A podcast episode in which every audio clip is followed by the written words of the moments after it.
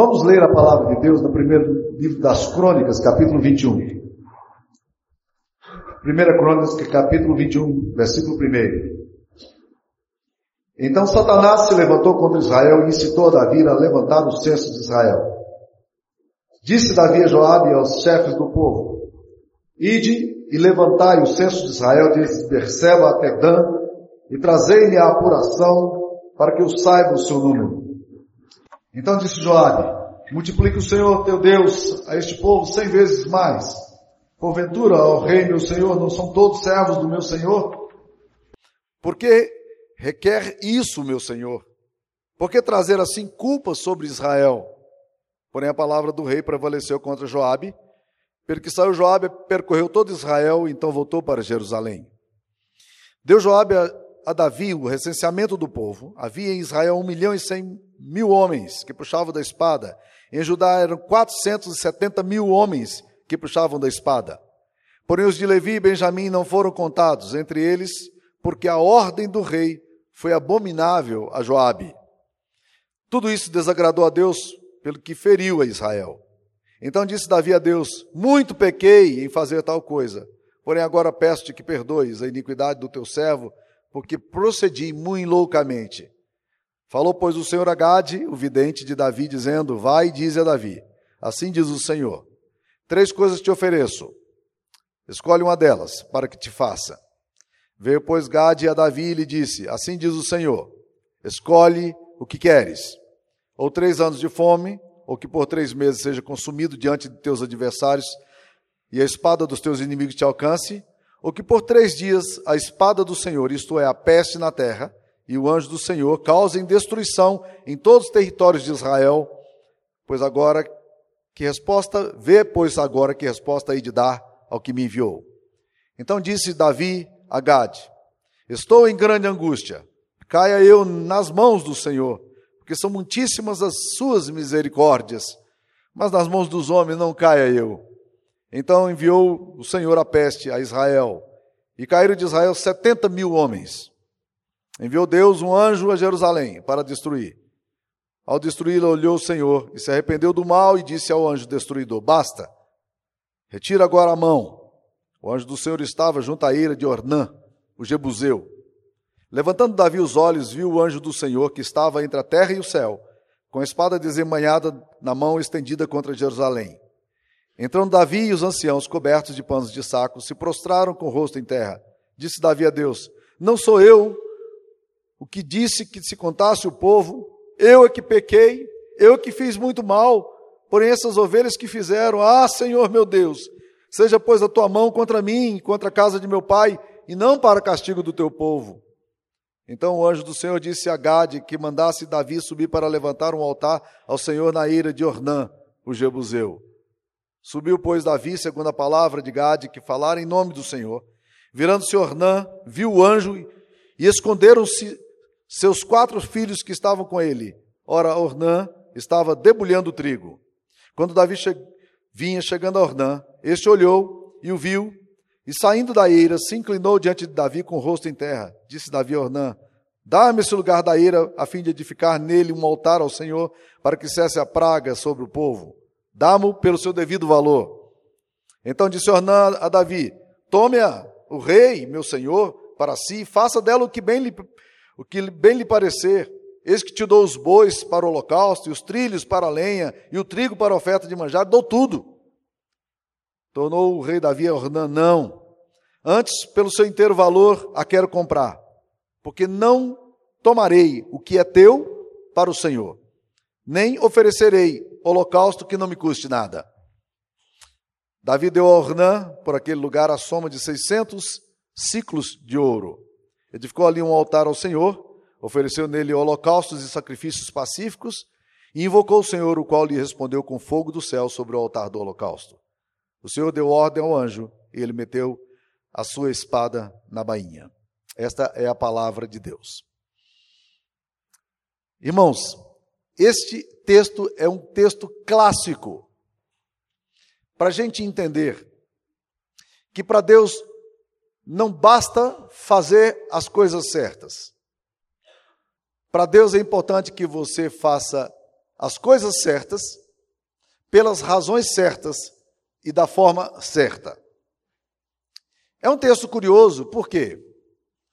Porque Davi é julgado por Deus por causa de um recenseamento, o que é estranho. Porque nas escrituras sagradas, levantar o censo de uma população era muito comum. Aliás, há livros na Bíblia, como o livro de Números, que se ocupam quase que inteiramente de números. Eles querem falar de genealogia, de número de pessoas, quantos eram da tribo tal, quantos eram da tribo de Dan, Naftali, assim por diante. No próprio livro de, das crônicas, que é o registro dos reis, nós temos aqui o relato de Josafá, que também manda fazer recenseamento. Mas a palavra de Deus nos fala que Deus tratou com a severidade imensa o recenseamento, o censo que Davi estava querendo fazer. O Brasil agora vai fazer um recenseamento e nós não precisamos antecipar de que haverá juízo de Deus por causa disso. Mas esse texto aqui vem nos falar que até mesmo as coisas mais comezinhas, as coisas mais comuns da nossa vida, elas precisam ser carregadas de intencionalidade, porque quando você lê o texto, aparentemente você não entende por que, que Deus julgou então a Davi de forma tão severa e o povo de Israel. Mas na medida em que você vai lendo o texto com mais cuidado, você vai entendendo que algumas coisas estavam muito sérias, muito graves no coração de Davi. E a coisa é tão forte, é tão perceptível, que até mesmo um general, e olha que Joabe era bronco, Joabe era durão. Quando Davi vem falar para ele sobre a necessidade, sobre o desejo dele de fazer um censo em Israel, diz a Bíblia que Joabe olha para ele como um profeta de Deus e diz: "Ó oh, rei, não faça isso não. Não faça, por que, que nós vamos trazer juízo sobre nós? Por que requer isso, meu Senhor? Por que trazes assim culpa sobre Israel? Interessante. Joabe é o homem que tem sensibilidade espiritual aqui agora, Davi é o homem que não percebe as coisas, o homem segundo o coração de Deus. Então nós precisamos aprofundar nesses textos. Esse tipo de texto bíblico é o tipo de texto que eu costumo dizer, se quando você lê, você coloque uma interrogação do lado. Porque textos nos quais você não entende na Bíblia são os textos que muitas vezes é, são os textos que mais você deve aprofundar neles, para tentar entender o que é que a palavra de Deus está querendo nos ensinar acerca disso. E esse texto está querendo exatamente dizer isso: o seguinte, faça as coisas certas pelos motivos certos. Para Deus não conta só o que você faz, mas para Deus é importante saber como você faz e por que você faz as coisas. Por quê? Porque os gestos espirituais, mais espirituais que nós consideramos na nossa espiritualidade clássica cristã, eles podem ser travestidos ou revestidos de motivos absolutamente pagãos. Jesus, por exemplo, ensina a orar, dizendo: vocês não sejam como os fariseus, que gostam de orar em praça pública para serem vistos pelos homens. O que, é que aqueles homens estavam fazendo? Eles estavam orando. Existe alguma coisa mais espiritual do que orar? Entretanto, a oração deles, na verdade, era uma afronta a Deus. Não fazia nenhum sentido, e pior, não apenas não fazia sentido ao coração de Deus, como agravava a relação deles com Deus. Mas a Bíblia fala disso em relação, por exemplo, às boas obras, às caridade, a caridade. Nós podemos fazer as coisas eh, melhores, mas com o nosso coração carregado de vaidade, autoglorificação e assim por diante. Nós podemos cantar na igreja e não adorarmos a Deus, nós podemos trazer os nossos dízimos à casa do Senhor e nem com isso adorarmos a Deus. Ou seja, os gestos mais espirituais da espiritualidade cristã podem, se com motivos errados, se tornarem não um louvor e adoração a Deus, mas se tornarem afronta a Deus. E é por isso que muitas vezes na Bíblia Deus rejeita o sacrifício do povo. Por quê? Porque os motivos, o coração não está atrelado a isso. Então, meu querido, nós precisamos fazer as coisas certas pelos motivos certos, pela razão certa. Nós precisamos entender isso. O nosso coração precisa vir na adoração. O que, que esse texto vai nos ensinar? Algumas lições aqui que nós podemos tirar. Primeiro aqui, atitudes comuns e simples podem estar carregadas de motivações pecaminosas. Davi é o homem segundo o coração de Deus. Não é isso que nos diz as Escrituras Sagradas? Entretanto, olha o que acontece aqui no texto. No capítulo é, 21, versículo 1 diz: Então Satanás se levantou contra Israel e incitou o coração, o Davi, a levantar o censo de Israel. Há uma ação maligna, uma incitação espiritual por detrás desse gesto de, de Davi. O que é surpreendente, porque Satanás se levantou contra Israel e incitou Davi. E é, e é muito forte isso nas Escrituras Sagradas. Quando você vai para 2 Samuel 24, 1, o texto, esse mesmo texto, que é um texto paralelo, ele não começa dessa forma, mas ele começa dizendo uma outra coisa, de um outro jeito. Ele fala que Deus tornou-se a ira do Senhor a acender-se contra Israel. E aí, então, Satanás vai e incita Davi. Ou seja, na verdade, as pessoas falam: quem foi que incitou o coração de Davi? Foi o Senhor que incitou Davi ou foi Satanás que incitou Davi? Porque parece que há uma aparente contradição entre o primeiro livro de Crônicas e no segundo livro de Samuel. Não, não há nenhuma contradição aqui. O que acontece é que, na verdade, quem faz a incitação e que leva Davi ao pecado é Satanás. Mas isso só acontece por quê? Porque Deus permite. E isso é muito claro nas Escrituras Sagradas. Nós não podemos ter nenhuma dúvida sobre isso, por quê? Porque nas Escrituras Sagradas não existe maniqueísmo. Essa luta possível entre o mal e o bem, com forças iguais e semelhantes, e que podem degladiar e ninguém sabe quem vai ganhar esse negócio. O maniqueísmo defende exatamente isso. Nas Escrituras Sagradas, nós temos um Deus que tem todo o poder sobre os céus e a terra, e inclusive no inferno. A Bíblia diz que Jesus tem a chave do céu e do inferno. E um nordestino arretado que eu conheci algum tempo atrás, ele disse: Satanás é bicho frouxo, não tem nem a chave da casa dele, né? Porque quem tem a chave da casa do inferno é, é, é Jesus. Ele tem controle até sobre o inferno. Então, na verdade, não existe possibilidade do diabo fazer alguma coisa que Deus não permita. Isso é um grande alívio para nós. Mas Deus muitas vezes permite que Satanás haja e trabalhe no nosso coração, como foi no caso de Jó, na nossa vida. Mas o bom é que Satanás só vai fazer o que Deus permite e até onde Deus permite. Cada etapa da atitude de Satanás contra Jó, por exemplo, é uma etapa controlada absolutamente por Deus, dizendo assim: vai até aqui. O que nós temos nesse texto aqui, portanto, não é uma contradição. Nós temos aqui uma complementaridade. Nós aprendemos, quando estudamos esse texto aqui, que Satanás é instrumento. Ele age por permissão, não é um ser livre, ele está debaixo da jurisdição de Deus. Segunda coisa que nós vamos aprender aqui é que Deus permitiu que Davi seguisse seu caminho pecaminoso. Por que, que Deus não impediu que Davi seguisse seu caminho pecaminoso?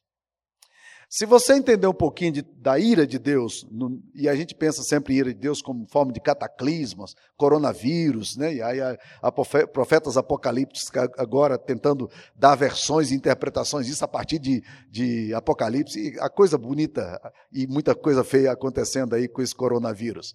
Mas o fato é, meus queridos irmãos, que quando você vai estudando a palavra de Deus, você vai percebendo que a ira de Deus, na verdade, é Deus deixar você ir no seu caminho de vaidade. Quando você lê Romanos capítulo 1, fala que por causa do pecado dos homens, Deus permitiu que os homens fossem no seu caminho. Por causa disso, Deus os entregou. Entregou a quê? As suas paixões pecaminosas. Deus os entregou a quê? As suas disposições mentais reprováveis. Deus entregou a quê? Os seus corpos para desonrarem entre si. Então, na verdade, o juízo de Deus nas Escrituras Sagradas é Deus deixar você ir e fazer o que você quer fazer. Então a oração dos puritanos, lá da idade, lá do século XVI, do século XVII, é, é muito interessante para nós, porque eles oravam dizendo: Senhor, livra-me de mim mesmo.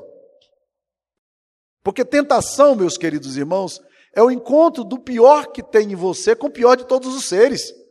E aqui nós percebemos Satanás incitando Davi, vaidoso, a fazer o que a vaidade dele, o orgulho e a prepotência dele queriam. Satanás só liberou o gatilho que já estava no coração. E Deus disse: vai.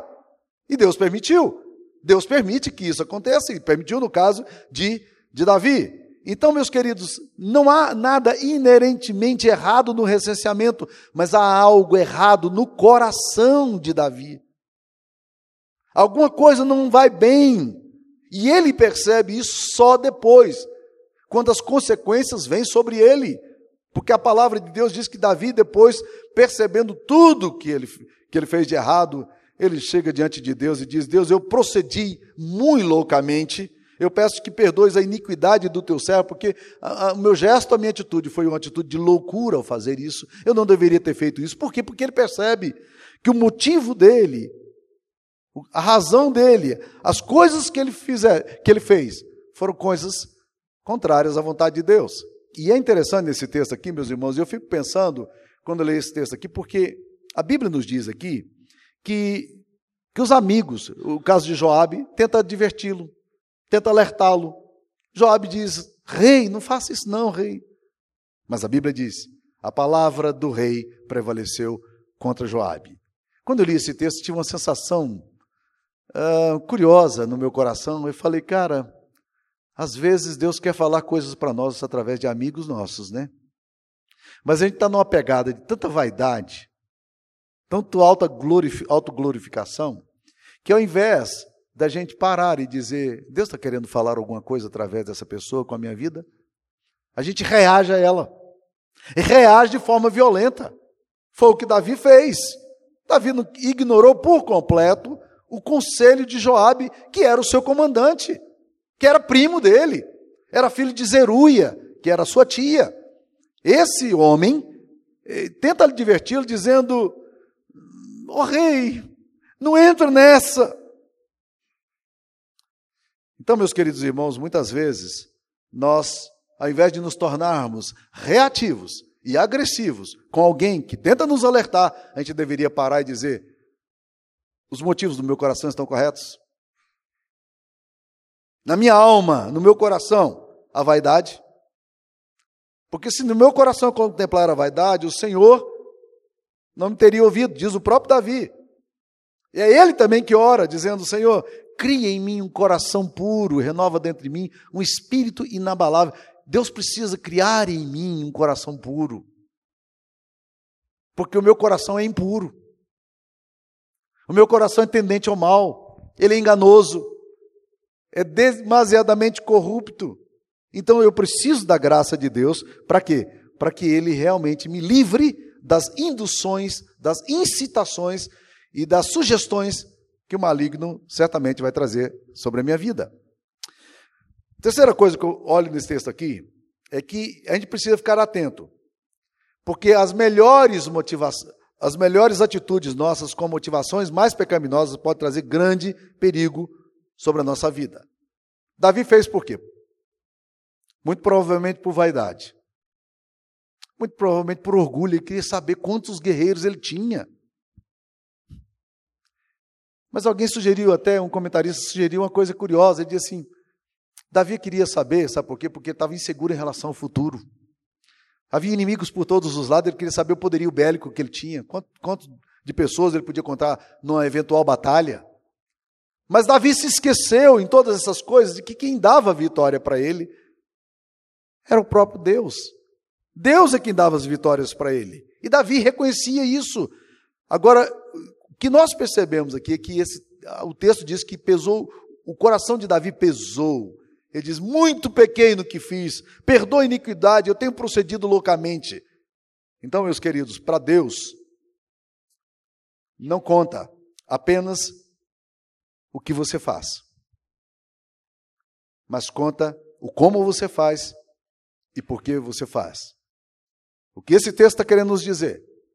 Faça as coisas certas, mas tenha as motivações certas para fazer. Deixa eu lhe dizer algumas coisas que esse texto aqui ainda me sugere. Nós podemos fazer as coisas mais lindas da vida com atitudes mais perigosas. A Bíblia diz que Caim e Abel eram irmãos. E um dia, um dos dois, ou os dois, se levantaram e disseram: Vamos cultuar a Deus? E foram para a igreja. É, eles foram para a igreja. Eles foram para o culto. E a Bíblia diz que eles ofereceram as suas ofertas. Caim ofereceu da colheita que ele tinha das sementes. Abel ofereceu do sacrifício de animais. E algumas pessoas dizem: não, Deus rejeitou a oferta de Caim, porque a oferta de Caim era de oferta de cereais. Não, essa versão é, é, é incorreta, sabe por quê? Porque na Bíblia, muitas vezes o povo de Deus trazia ofertas pacíficas e trazia com cereais também. Qual era o problema? O texto de Gênesis 4 nos diz. Ele diz: Deus se agradou de Abel e de sua oferta, ao passo que de Caim e de sua oferta não se agradou o Senhor. Entenderam a, a lógica? O problema é que antes da oferta, Deus estava interessado na pessoa. Deus se agradou de Abel e de sua oferta. Antes de Deus se agradar de, da oferta dele, Deus se agradou de quem ele era. A Bíblia diz também que Deus não se agradou de Caim e de sua oferta. Portanto, antes da oferta, Deus precisava se agradar de Caim. Porque é assim que Deus nos trata. Ele está interessado em saber o nosso coração. Ele quer saber onde está a nossa vida, que motivação. E motivação é algo íntimo, é algo subjetivo, é algo interno. Mas Deus pesa os corações, diz a Bíblia Sagrada. Davi pecou. E a consequência veio seriamente sobre ele. E ele agora se vê numa situação de que ele, o juízo de Deus está sobre o povo ao qual ele governa. E ele entra numa crise teológica tremenda. E quando você lê esse texto, provavelmente você entra numa crise teológica. Por quê? Porque o texto aqui diz que Deus envia Gade, o vidente, o profeta, para dizer para Davi que Deus haveria de julgá-lo, e que ele deveria escolher o tipo de julgamento que ele haveria de receber. Nenhuma dessas opções aqui é boa. Porque a Bíblia diz que Deus falou para ele: três anos de fome, ou três meses consumido pelos seus adversários, ou três dias de peste. Mas Davi dá uma resposta tremenda a isso aqui. Davi diz uma coisa o seguinte, importante, ele fala: que eu caia nas mãos de Deus. Nas mãos dos homens que não caia eu. Meus irmãos, quando eu leio esse texto aqui, eu fico pensando, nós muitas e muitas vezes sofremos gravemente por decisões erradas.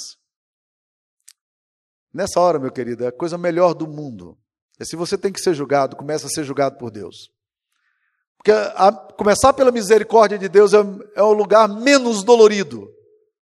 O texto não está dizendo que não será dolorido, mas é lugar menos dolorido. E Davi opta por ficar nas mãos do Senhor e não nas mãos dos seus adversários. Então, quando você pecar, caia nas mãos de Deus. Não vá para outro lugar, porque as misericórdias do Senhor, e é o que Davi evoca aqui, são as, a, a causa de não sermos consumidos. Davi, então, entra em crise com o julgamento. E ele agora pergunta: Deus, mas quem pecou fui eu. O que tem essas pessoas? E aqui é outra crise teológica que surge para nós. O que tem essas pessoas, ó Deus, que estão sendo julgadas agora, esse sofrimento sobre o povo? E esse texto aqui vai nos ensinar uma das coisas que a gente fala muito pouco nas igrejas, mas é uma verdade bíblica. É que existem pecados, meus queridos, que não são, não tem consequência apenas individual, não. Existem pecados que eles são sistêmicos e que têm efeitos coletivos e comunitários.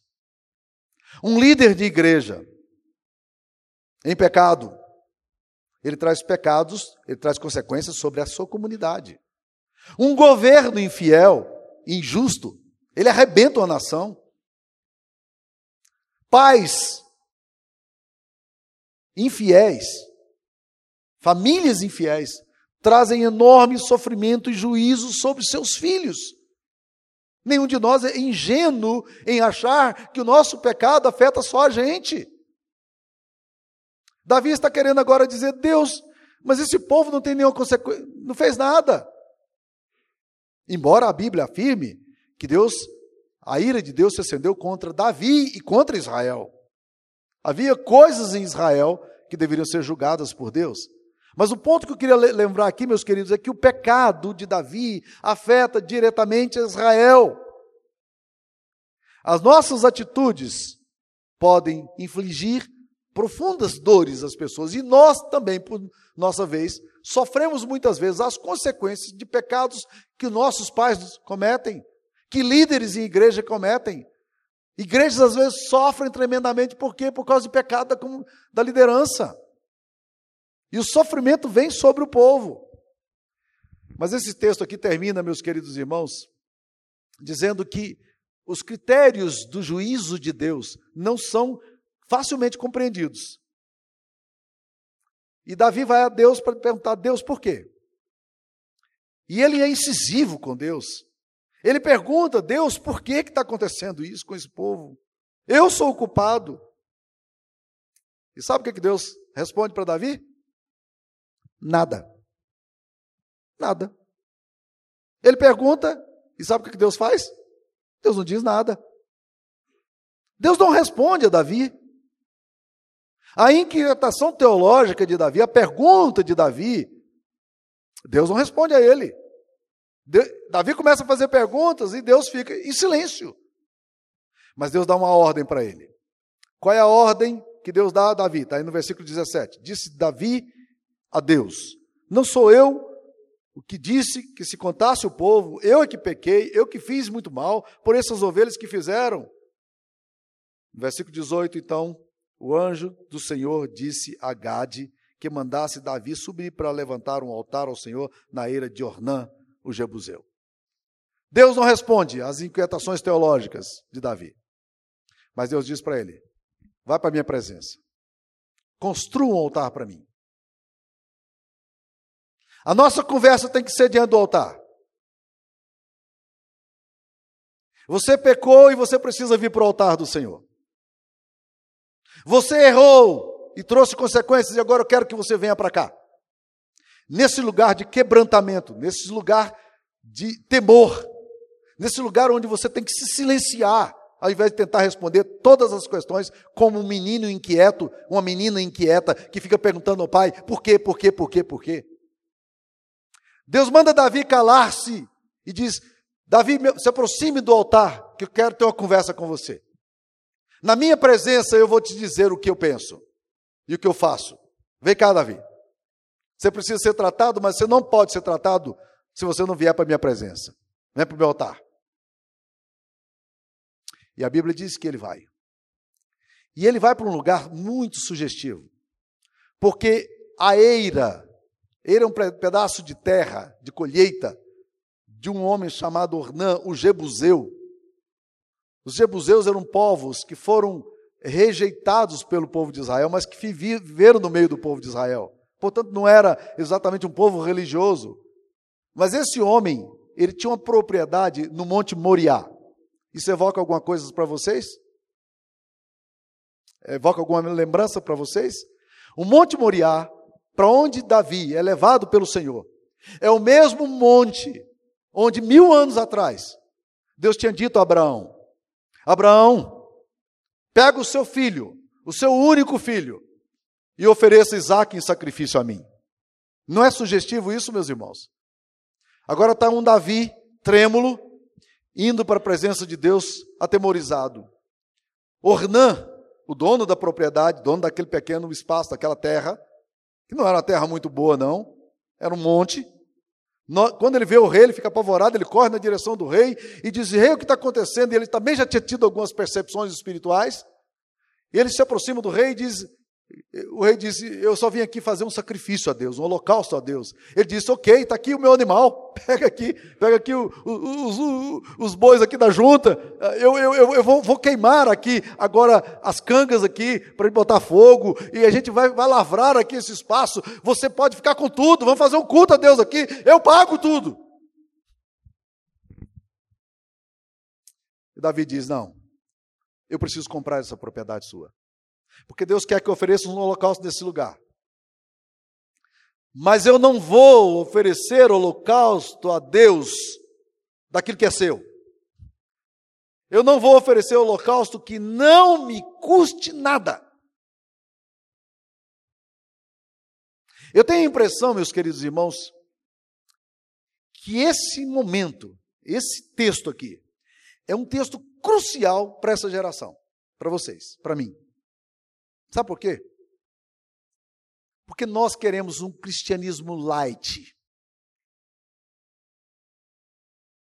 Um cristianismo soft.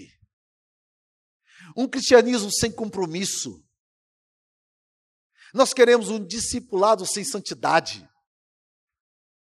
Nós queremos um cristianismo que não exija nada de nós, de um Deus bom, quase um Papai Noel inofensivo.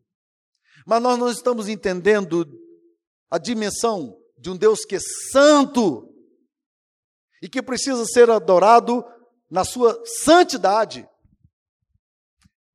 Davi está dizendo: Eu não posso dar a Deus aquilo que não me custa nada. Em outras palavras, meus irmãos, preste atenção no que eu vou falar. Culto que não custa nada, não vale nada. Se o seu cristianismo, se o seu discipulado é daquele tipo de discipulado que você acha que não precisa fazer nada para Deus, porque tudo é pela graça e que, portanto, eu não preciso absolutamente corresponder a esse amor e, e graça que Deus tem dispensado, você não está entendendo o que é cristianismo. Porque o discipulado começa com a compreensão de um Deus que se entrega por inteiro a nós e que exige de nós uma entrega completa a Ele. De um Deus que morre por nós numa cruz e se entrega completamente, derramando o seu sangue, para que nós também, em louvor e gratidão, aprendamos a glorificá-lo. Quanto custa a tua fé cristã? Que tipo de discipulado cristão você acha que Jesus está te chamando? Você quer seguir a Cristo como? Ah, se os outros fizeram um holocausto aí para mim, tá, tá, tudo beleza. Eu não, não preciso ofertar nada. Os outros já estão fazendo. Ah, eu não, eu não acho que eu tenho que fazer nada. Já está tudo pronto. Então, meus queridos irmãos, se você está é do tipo, do tipo, de que está aqui oferecendo o holocausto com as custas de Ordão Jebuseu, tome cuidado com sua vida. Não é esse tipo de holocausto que Deus quer de você, não é esse tipo de sacrifício. E Davi diz: Eu não oferecerei holocausto que não me custe nada. A minha fé, o meu compromisso com Deus, me leva ao sacrifício por Ele, entendendo que eu não faço isso para que assim eu receba o favor de Deus, mas eu faço isso porque eu entendi que eu já recebi o favor de Deus. E o meu coração é absolutamente grato por aquilo que Deus é. Agora está aqui um Davi quebrantado, sendo tentado de novo a trazer oferta através de Jebuseu. Ele diz: Não, eu preciso fazer isso. E a Bíblia disse que ir à presença de Deus gerou no coração de Davi uma reação que eu acho que é reação absolutamente normal de alguém que se aproxima diante de um Deus que é santo. No capítulo 21, versículo 20, versículo 20, eh, versículo 30, diz aí: Davi não podia ir até lá para consultar a Deus, lá onde estava a arca de Deus. porque ele estava atemorizado por causa da espada do anjo do Senhor. A experiência que ele teve com Deus já não precisava mais de resposta. Deus não precisava explicar para Davi por que, ele fez. Davi entendeu. E o temor de Deus foi tão profundo na alma dele, que agora até se aproximar da arca do Senhor ele tinha medo. Isso é reverência, que é uma dimensão que nós temos perdido muito da divindade do Deus que nós amamos, do Deus Pai, Filho e Espírito Santo. Agora preste atenção, meus queridos, e eu estou concluindo aqui com é, algumas afirmações finais. Eu fico impressionado com esse simbólico de Deus, com essa coisa absolutamente simbólica na história. Uma, a gente percebe que no texto das Escrituras Sagradas há, há como se fosse uma linha de compreensão espiritual e eterna de Deus. De um Deus que suscita Abraão lá no Monte Moriá, mil anos antes, e agora levanta Davi e diz: vai para o Monte Moriá de novo. O que é interessante, Jesus não morreu no Monte Moriá. Sabe por quê? O Monte Moriá hoje é o lugar onde fica o domo dourado em Israel. Curiosamente, não está nem na mão dos cristãos, nem na mão dos judeus, está na mão dos islâmicos. Ali existe uma grande mesquita. Não é, não pertence ao povo judeu, é um, um, uma situação muito complexa, é, politicamente falando. Mas o que é interessante, quando Abraão está levando Isaac para morrer, para ser sacrificado, Isaac começa a perguntar: Pai, nós temos aqui a lenha, nós temos aqui o fogo, mas onde é que está o cordeiro? Onde está o cordeiro? E Abraão responde ao seu filho, perplexo, os dois perplexos, ele diz: Deus proverá para si o cordeiro. O cordeiro de Deus não foi morto no Monte Moriá. Ele foi morto ao lado do Monte Moriá. Quando você está em Jerusalém, você sai pelo portão dourado. E na saída do portão dourado, existe o um lugar conhecido como Gólgota. Nesse lugar, que traduzido, a melhor tradução seria caveira, nesse exato lugar, Jesus Cristo foi crucificado.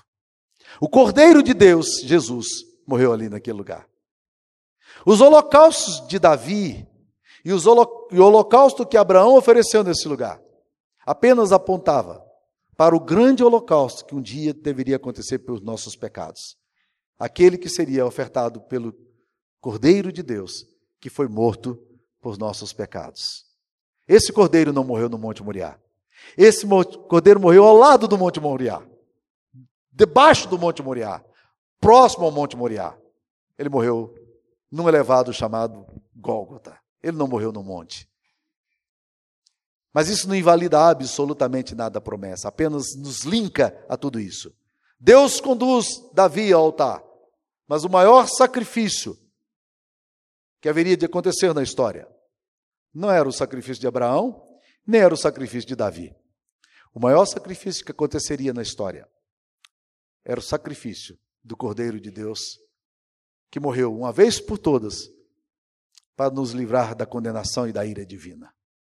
Que nós entendamos a mensagem do Senhor e que façamos as coisas certas pelos motivos certos. Que Deus nos abençoe. Amém.